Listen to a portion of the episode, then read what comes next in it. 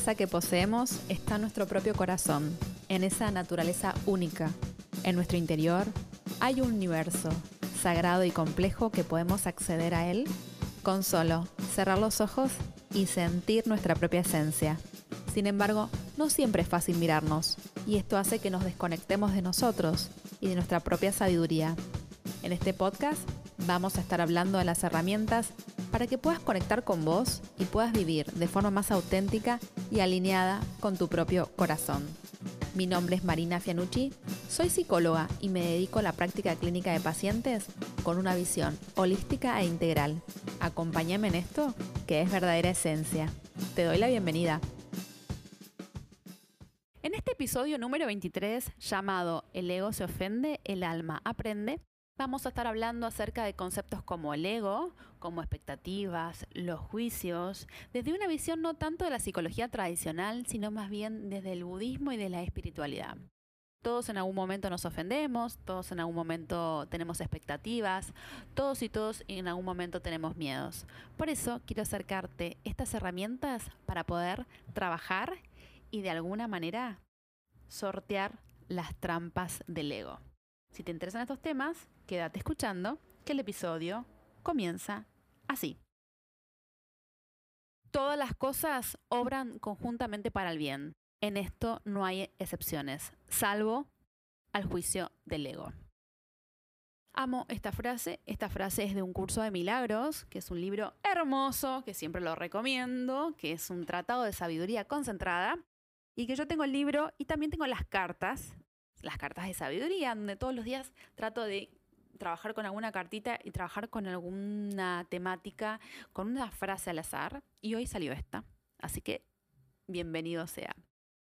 Cuando empecé este camino espiritual, cuando me recibí de la Facu, en la Facu nunca me hablaron acerca del ego. Siempre hablaban del yo, del super yo, del ello, de una visión psicoanalítica o hablaban de esto del empoderamiento, pero nunca me hablaron del ego. Y cuando empecé a tomar determinadas eh, disciplinas, empecé a escuchar la palabra ego cada vez más fuerte. Entonces, hoy quiero contarte un poquito acerca del ego. Que este ego lo escucho muchas veces en quejas de mis pacientes, en juicios, en críticas. Y que yo siempre les digo, en realidad vos estás ofendida, pero en la que se ofende no sos vos, sino se ofendió tu ego y trato de explicarles de alguna manera de qué se trata el ego. Por eso te los quiero contar hoy, por ahí te sirve. ¿El ego? ¿Qué es el ego? El ego se puede hablar de un posicionamiento que tiene que ver con un dominio de la mente, ¿sí? El dominio del ego es el dominio de la mente en todos sus posicionamientos, hechos de creencias, expectativas y proyecciones hacia un pasado herido o hacia un futuro incierto.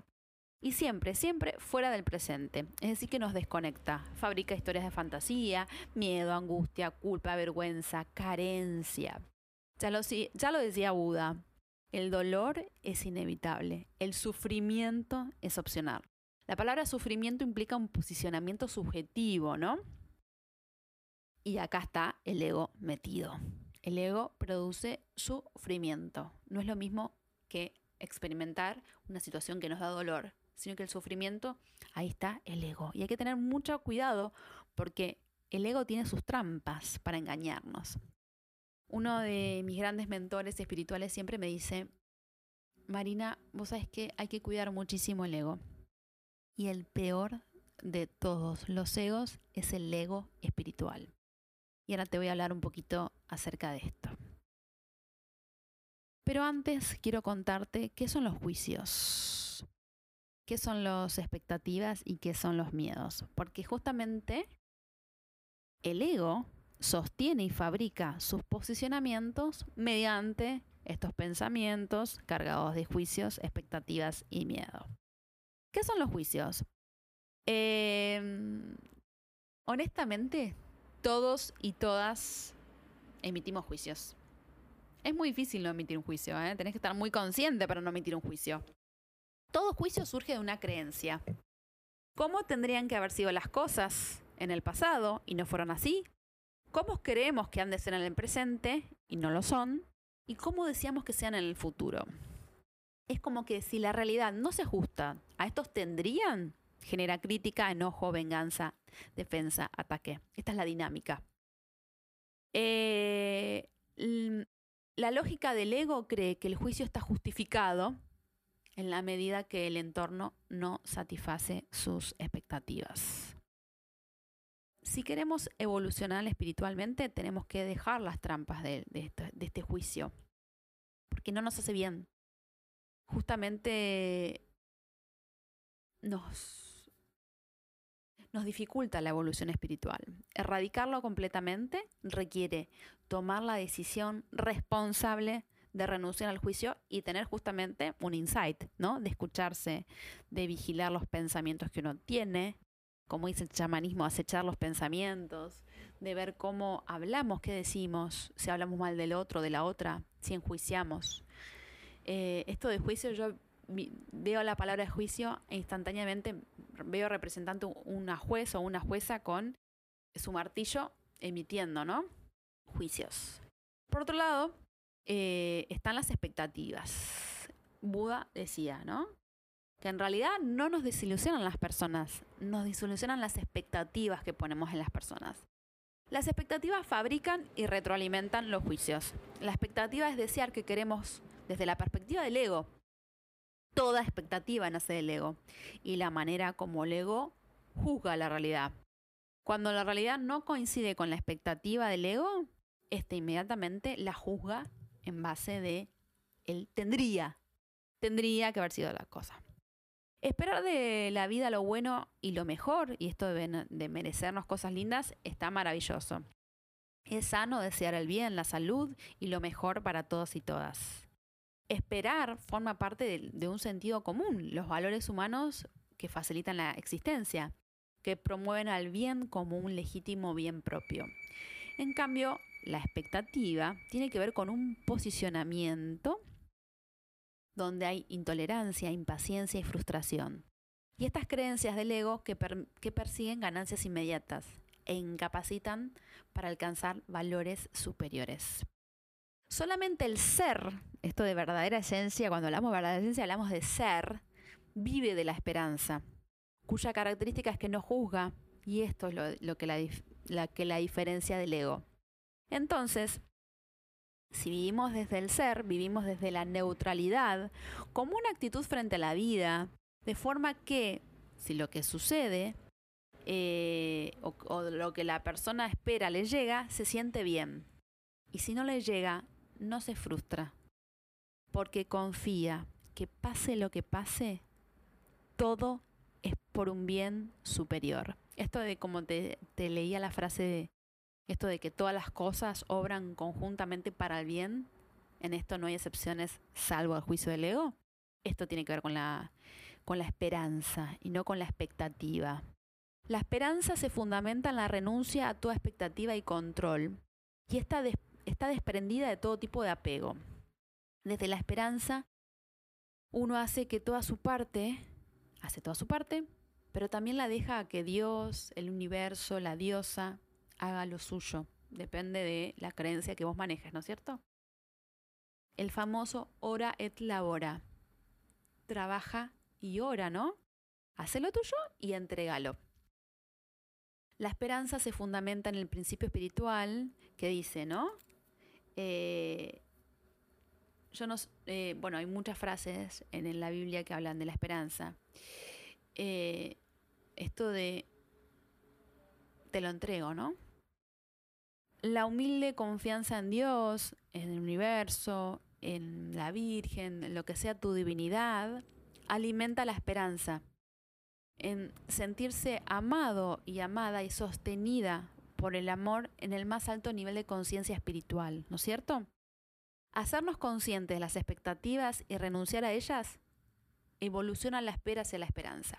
Si algo no salió, es porque fue lo mejor que me pudo haber pasado porque considero que el universo está obrando siempre a mi favor, como dice Gustavo Cerati. El miedo. ¿Qué es el miedo? El ego no es, no es onzo, decía mi abuelita, ya lo creo. El miedo es parte de, de los seres humanos y está muy bien que haya miedo porque también el miedo de alguna manera favorece la vida, porque cuando uno tiene miedo es más cauteloso. ¿No es cierto? Entonces, mira a los dos lados antes de cruzar, em, toma medidas para protegerse y defenderse, pero eh, hay muchas expectativas que siempre son una amenaza para el ego porque se fundamentan en el miedo. Y esto se activa tanto si la expectativa parece positiva como negativa. En el primer caso, el ego teme que si no se satisface, y en el segundo caso, el ego teme si se cumple, ¿no es cierto? Em, el ego trata justamente de, de ponernos miedo todo el tiempo, ¿no? Y como dice Buda, y es una frase que siempre uso, los miedos no evitan la muerte. Los miedos evitan la vida. Uno no puede vivir con miedo todo el tiempo porque el miedo paraliza y hace que no vivas. Y hace que no eh, salgas a una aventura cotidiana, ¿no? De lo que es vivir. Te limites en un montón de cosas y dejes de hacer un montón de otras. Y por último tenemos las famosas creencias. Em, estos tres elementos que te hablé recién forman las capas de las creencias que constituyen la estructura del ego, que nos desconecta de la, una conciencia mayor. Y cuanto menos conscientes seamos de nuestro ser, mayor es la victoria del ego. Em, es por eso esto de verdadera esencia. Cuando más conectados estemos con el ser y no con el hacer, cuando sepamos que ya somos, es cuando empezamos a evolucionar espiritualmente. ¿No es cierto? Entonces, yo te pregunto, ¿enjuicias mucho? ¿Tenés muchas expectativas? Em, ¿Sentís miedo? ¿Tenés suficiente confianza para saber que el universo de alguna manera está obrando a tu favor siempre? Y que a veces esto de obrar a tu favor también implica que hay cosas que nos suceden que quizás no se explican desde la mente racional, sino que tiene que ver desde el lado espiritual y cómo nuestra alma viene con un plan divino a aprender y a transitar determinadas experiencias. Y esto va más allá de todos nosotros y va más allá de todo nuestro control. Como te decía, eh, un gran amigo mío siempre me dice, Marina, hay que cuidar mucho el ego espiritual porque es el peor de todos los egos. Porque, y él, me acuerdo que me leyó las palabras de Moji, o Moji, lo puedes buscar, es un líder espiritual muy lindo, está en internet, eh, que dice así, ¿no? Si crees que es sos más espiritual por andar en bicicleta o por usar el transporte público para moverte, eso está bien, pero si juzgas a quien conduce un auto, entonces estás en las trampas del ego. Si crees que sos más espiritual eh, por no ver la televisión, eso está bien, pero si juzgas a quienes todavía la ven, entonces estás en las trampas del ego. Si crees que sos más espiritual por evitar chismes o los medios de comunicación, pero si juzgas a aquellos que los leen, entonces estás en las trampas del ego. Si crees que sos más espiritual por hacer yoga, por ser vegetariano o vegetariana, por comprar solamente alimentos orgánicos, por comprar cristales, por hacer reiki, por meditar, por usar ropa hippie, por visitar templos y leer libros sobre iluminación espiritual, pero si enjuicias a quien no lo hace, entonces estás atrapado o atrapada en la trampa del ego. Estar siempre consciente para sentirte superior. La idea es que tú, de la idea de que tú eres superior, es la indicación más grande de que te encontrás en una trampa del ego. El ego quiere venir a través de la puerta de atrás. Tendrás una idea noble, como empezar a hacer yoga, y luego se tuerce para servir a su objetivo de sentirte superior a los demás. Empezarás a menospreciar a aquellos que no estén siguiendo tu camino espiritual. Superioridad, juicio y sentencia. Estas son las trampas del ego. Bueno, esto está escrito por Moji, que me encanta. La verdad, me, gusta muchísimo, me parece que, que, dan la tecla, sobre todo hoy, esto de Instagram, de, que se sacan fotos haciendo yoga y que uno cree que es más espiritual y se termina enjuiciando y se termina criticando y, un montón de otras cuestiones, en realidad utiliza la espiritualidad como una forma de condecorarse o, de adornarse, ¿no es cierto? Así que está muy lindo para reflexionar estas temáticas. Y por último, para finalizar, te quiero leer algo que me encanta, que lo encontré también en internet, que desconozco el autor, pero dice así. No me interesan los cursos holísticos, talleres o maestrías de luz que hayas tomado. Si subiste la montaña y obtuviste la visión, si sos vegano, si sos vegana, no me interesa las veces que has tomado medicina. No me importa cuántos niveles de Reiki tenés, si haces yoga, tantra, mudras o si meditas. Si te comunicas con los hermanos mayores o pleyadianos, si sos medium, si haces mantras a lo loco, si tocas el tambor, la sonaja o el charango. No es de mi incumbencia si has viajado a lugares sagrados, si has compartido con grandes brujas o chamanes. Tampoco me importa si no has hecho nada de esto. A mí lo único que me importa es quién sos detrás de todo lo que haces. Si te ha servido para transformarte en tu mejor versión, si lo pones al real servicio, y lo único que importa es quién sos, quién sos por adentro. El resto es ilusión. Bueno, este texto es hermoso, ¿eh? no es mío, es maravilloso y por eso te lo quiero compartir. Creo que el tema del ego es un tema que nos atraviesa a todos y todas y que en la medida que seamos mucho más conscientes, que trabajemos nuestros modelos mentales, que revisemos nuestros juicios, nuestras críticas, nuestras expectativas y nuestro miedo, vamos a ser cada día mejores personas y entre todos y todas vamos a colaborar a hacer un mundo mejor. Así que gracias, gracias por escucharme, gracias por estar de otro lado honro tu camino, honro tu proceso. Me encanta escucharte, leerte a través de mis redes sociales. Verdadera Esencia Psicología es mi Instagram, como mi WordPress y mi Gmail es verdadera. Como siempre te digo, que tengas una maravillosa vida.